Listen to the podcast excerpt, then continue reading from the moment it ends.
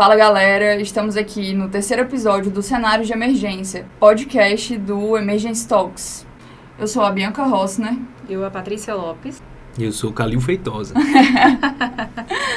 Estamos aqui com o Dr. Calil Feitosa, nosso poderoso chefinho, CEO da empresa Emergency Talks e emergencista formado pela Escola de Saúde Pública do Ceará. Hoje o Dr. Calil vai contar um caso que marcou a vida dele como emergencista. Fala com a galera, Dr. Calil. Fala galera, Calil Feitosa falando aqui com vocês. É uma satisfação enorme estar aqui com as meninas, Paty, Bianca, no nosso podcast e vamos conversar um pouquinho, bater um papo sobre curiosidades que acontecem no plantão. Tô tentando lembrar aqui um caso legal para contar para vocês e aí a gente conversa mais. Isso aí, simbora. Pai, quando vocês falaram pra, sobre o caso preferido é difícil, né? Porque emergencista, às vezes, você tende a a lembrar dos casos mais graves, que você fez uma pericardicentese, né, vários casos de tamponamento, ou de um caso que você trombolizou um paciente com embolia pulmonar e tudo, né? Então você você tende a lembrar desses desses casos. Mas eu lembrei de um cenário aqui que eu estava de plantão na unidade é, descentralizada de um hospital privado da nossa cidade aqui, que é recém-inaugurado, então o movimento era muito tranquilo, muito tranquilo mesmo. A época eu era diretor médico dessa unidade e eu estava num plantão noturno. Lá no turno 3 começava às 21 horas o plantão. Habitualmente você não atendia ninguém no plantão assim, sabe? Recém-inaugurado, você passava a noite sem atender nenhum paciente, né? Isso pra gente é um transtorno, é muito ruim. Tanto pra mim enquanto diretor na época era ruim, como enquanto emergencista. Tudo que o emergencista não quer. Né? É, passar o plantão sem atender ninguém, né?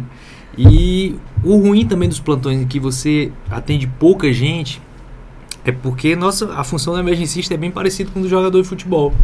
Você tem que estar tá aquecido ali, né?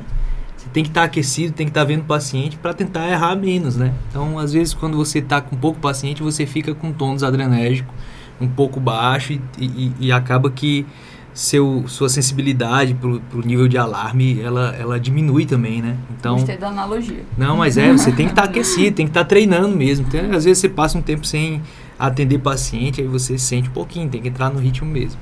Então era mais ou menos 3 da manhã, 3 e 30 da manhã. Me chamaram para atender uma paciente, uma paciente puérpera. Aquele horário bom, né? Aquele horário top, né? Uma paciente puérpera jovem, tinha 20 e poucos anos, ela, e cantora, inclusive a paciente e ela veio por cefaleia. Chegou dizendo que estava com dor de cabeça e tudo, que chegou dizendo que, é, que era enxaquecosa, inclusive, que tinha crise de enxaqueca recorrentes.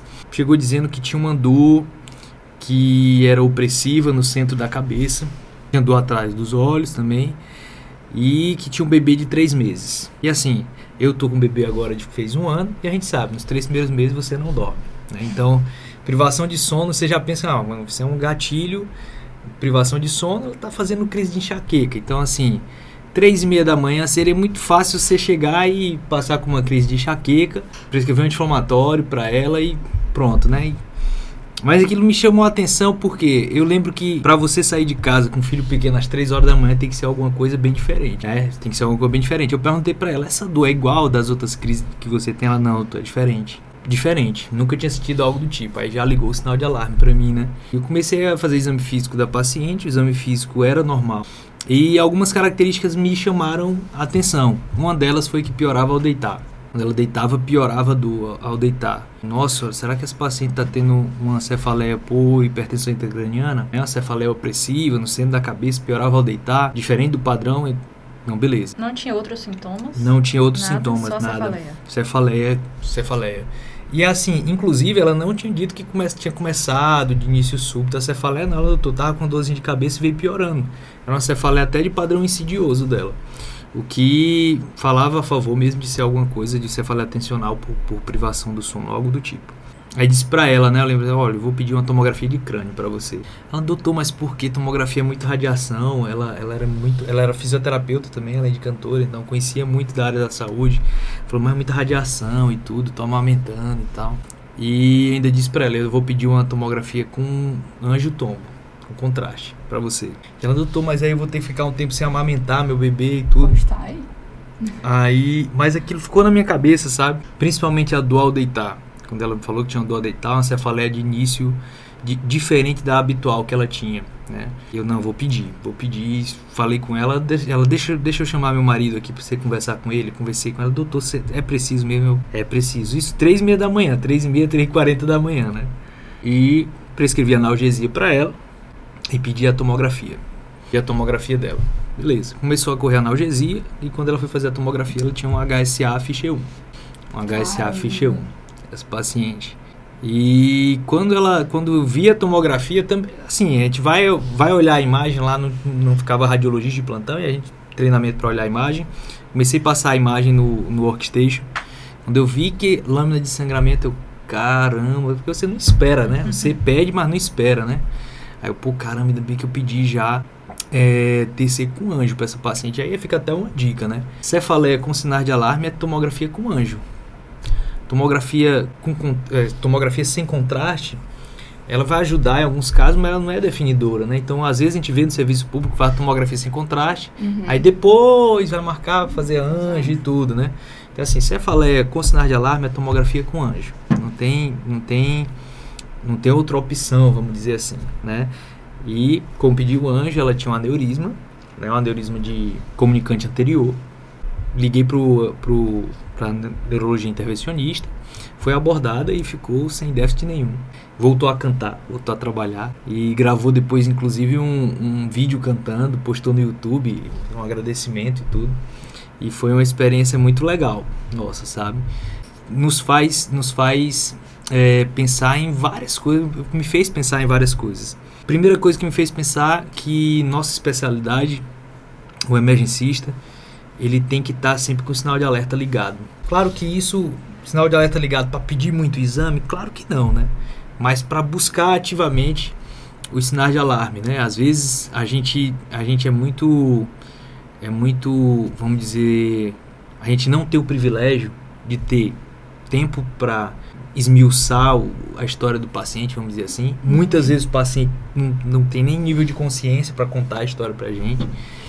Então a gente não tem esse privilégio. A gente, na grande maioria das vezes, realmente tem pouco tempo. Não foi o caso, eu tinha muito tempo, era a única paciente do plantão no momento para mim.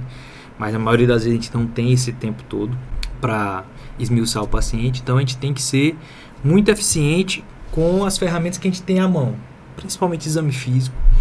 E quanto mais você vai conhecendo os pacientes, conhecendo a- as patologias, e também quanto mais você vai conhecendo o normal, você fica com, com uma sensibilidade maior para não deixar passar falsos positivos, por exemplo, né? Então, foi um, foi um caso que, que até hoje eu trago na minha memória, que a gente conseguiu fazer a diferença na vida de uma família, vamos dizer assim. Me lembro muito bem, né? O bebezinho de três meses ficou muito na minha, na minha mente, sabe? Muito legal. Quais foram mesmo os sinais de alarme que você detectou na hora? Uma cefaleia de padrão diferente do habitual. Uhum. A paciente que era enxaquecose e ela tinha uma dor de cabeça, além de ser diferente do padrão, que piorava Uhum. ao deitar, né? Que fala muito a favor de cefaleia por hipertensão intracraniana. né? Então, piorava ao deitar. Nessa época, infelizmente, eu não tinha ultrassom. Poderia ser uma ferramenta para a gente usar, identificar é, o Hipertensão. espessamento da- do diâmetro Uhum. da nervo óptico. Na época a gente não tinha o, o aparelho de ultrassom lá, mas poderia ser uma ferramenta de fácil utilização. E teve, assim, você sentiu algum feeling, assim, na hora que tava... Eu tenho que pedir esse exame, ou foi uma coisa bem assim, ah, não, tinha sinal de alarme, pediria pra qualquer paciente, ou foi, você meio que sentiu esse feeling, assim, aquela coisa que não dá pra explicar, que não é uma coisa que a gente estuda, né, que... Rapaz, interessante, Bianca, você falar nisso, porque é uma coisa que eu acredito. né? Eu não gosto nem de comentar muito isso aí, mas eu acredito nisso. Eu acredito no feeling, aquela famosa pulga atrás da orelha que você fica, né? Porque isso aí é fora da, fora da ciência, né? Isso aí. Mas comigo acontece muito. Acontece muito, muito. É, e, e realmente eu senti isso. Eu senti assim, pai, tem, tem- tá esquisito, tem alguma coisa aqui, sabe? Não, não é normal, não, não, não tá habitual. E normalmente eu costumo seguir quando, quando eu sinto isso. Um dia desse também aconteceu, eu tava de plantão Hospital Geral de Fortaleza, na unidade de tomar adesão, super lotada que tava, e deixaram um paciente lá, o colega passou. E, e disse, não, doutor, esse aqui é um paciente com LMA, que veio com febre, é, hipotensão, provavelmente uma sepse aí. Olhei o cara de longe, o cara diaforético pra caramba, não sei o que, tava com ultrassom na mão. E quando eu olhei o cara de longe, era outro colega que atendeu, não, deixa eu ver esse paciente aqui. Quando eu vi, botei ultrassom, tinha um tamponamento. Então, assim, às vezes tem esse feeling mesmo. Você olha o paciente de longe, eu acredito muito nisso. Normalmente confio quando acontece isso. E com essa paciente aconteceu também. Fiquei com aquilo atrás da orelha, apesar da negativa de fazer o exame contrastado e tudo da família também. Eu gastei um tempo ali. Seria muito mais fácil, por exemplo. E assim, não, beleza, vamos fazer um remédio aqui, ver se ela não, melhor, se ela não melhorar, aí a gente reavalia depois, do que ficar é, discutindo, argumentando com a família na, no meio da madrugada para realização do exame, mas tinha alguma coisa que me dizia, né, que eu sentia que não, tem, eu tenho que argumentar com essa família. Então é outra dica também, né, se você acredita na sua tomada de decisão, é, argumente com a família e explique o porquê também, né. Não, não discutir, na verdade, mas argumentar e mostrar o porquê, né. Disse, olha, tem um sinal de alarme, eu acho que é válido fazer esse exame. Explicar a questão de risco-benefício, eu acredito que o benefício da realização do exame supera muito o risco da exposição ela ao contraste, né? mesmo sem função renal, sem nada, eu acho que o benefício é, supera muito o risco, como foi o caso, né? Superou muito o risco o benefício de realização do exame para essa paciente. É porque aí cefaleia é uma coisa muito comum, né, no departamento de emergência. Muito. E ela tinha uma queixa muito atípica, né? Não foi aquela é. cefaleia de início SUS, não teve thunderclap, não teve nada para você pensar em ligar o alarme, né? Assim, ela teve sintomas que você acabou achando que tinha que solicitar, mas assim, a gente como emergencista no departamento de emergência, a gente tem muito essa função de roll in e roll out, né? Sim, sem dúvida. Então, às vezes eu posso não fazer ideia do que, é que a sua cefaleia tem, mas eu tenho certeza que dá pra você ir para casa com segurança, é. se você vai investigar ambulatorial. E às vezes não, às vezes você acha que a paciente tem que ficar para investigar. Então, às vezes a gente tem que ser um pouco cirúrgico nessa questão de quando mandar para casa e quando não mandar para casa. Isso e... daí é muito é feeling, né? E tem scores é, para isso. Feeling scores, né? Sinal de alarme, né? E acho que experiência também, né? Experiência e o tempo aí de, de estrada a gente acaba percebendo quem é o paciente que tem que ficar. Na medicina tem muito isso, né? Eu costumo dizer, a gente, uma das coisas que não pode negligenciar na medicina é a experiência, né? Porque quanto mais a gente vê paciente, quanto mais vê paciente, mais a gente vai vivenciando situações e vai aprendendo com elas também, né? E como você falou, né? E lembrei agora também que ela tinha cefaleia é quase que diária, porque tava tendo, com priva tendo privação de sono, né? E para quem é enxaquecoso, como eu sou, privação de sono é terrível, como gatilho. E ela tava tendo cefaleia quase que diária. E ela foi bem clara quando ela disse assim, doutor, quando eu perguntei, mas é igual a que você tá tendo quase todo dia? Acho por isso ela não percebeu o início, porque tava tendo dor de cabeça todo uhum. dia mesmo, né? Aí disse, não, essa aqui é diferente. Eu, putz, é diferente. Aí, realmente diferente, ele precisa de condutas diferentes, né? Acho que esse paciente teve sorte, né, de com certeza. Que Legal, não pegou... É, acho que eu que tive sorte. Com, com sono, é, tirando as remelas do olho. Acho que a sorte quem teve, quem tive fui eu, né, nesse caso. Com certeza. Às vezes a gente, se sub, a gente toma muita decisão dentro de um plantão, né? São muitas decisões que a gente tem que tomar. Desde decisões triviais a decisões muito complexas. Mas todas elas costumam ter consequências importantes no departamento de emergência. Todas as nossas decisões têm consequências muito importantes. E talvez a gente quanto mais decisões a gente toma, mais a gente está próximo do erro, né? O erro na, na emergência estatística, quanto mais paciente você atende, mais você vai estar tá perto de errar. Então, você precisa realmente se, se, se cercar de cuidados, você precisa estudar muito na emergência, estudar muito e não negligenciar queixa de paciente nenhum, né? Nenhuma queixa. Precisa realmente ir a fundo nisso aí. Especialidade difícil, viu? Não é fácil, é. não. E bonita, viu? E bonita. Bom, acho que é isso.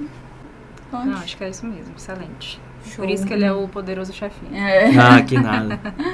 Muito obrigado pelo convite, viu, meninas? E, e boa sorte aí no podcast, tá caminhando muito bem. Obrigada. Bom. bom, esse foi então nosso nossa primeira passagem de plantão, né? Episódio número 3, com o Dr. Calil Feitosa. Esse é o cenário de emergência. Sigam lá no Instagram emergência.talks. E até a próxima. Valeu, valeu. Valeu. Valeu, galera. Até a próxima.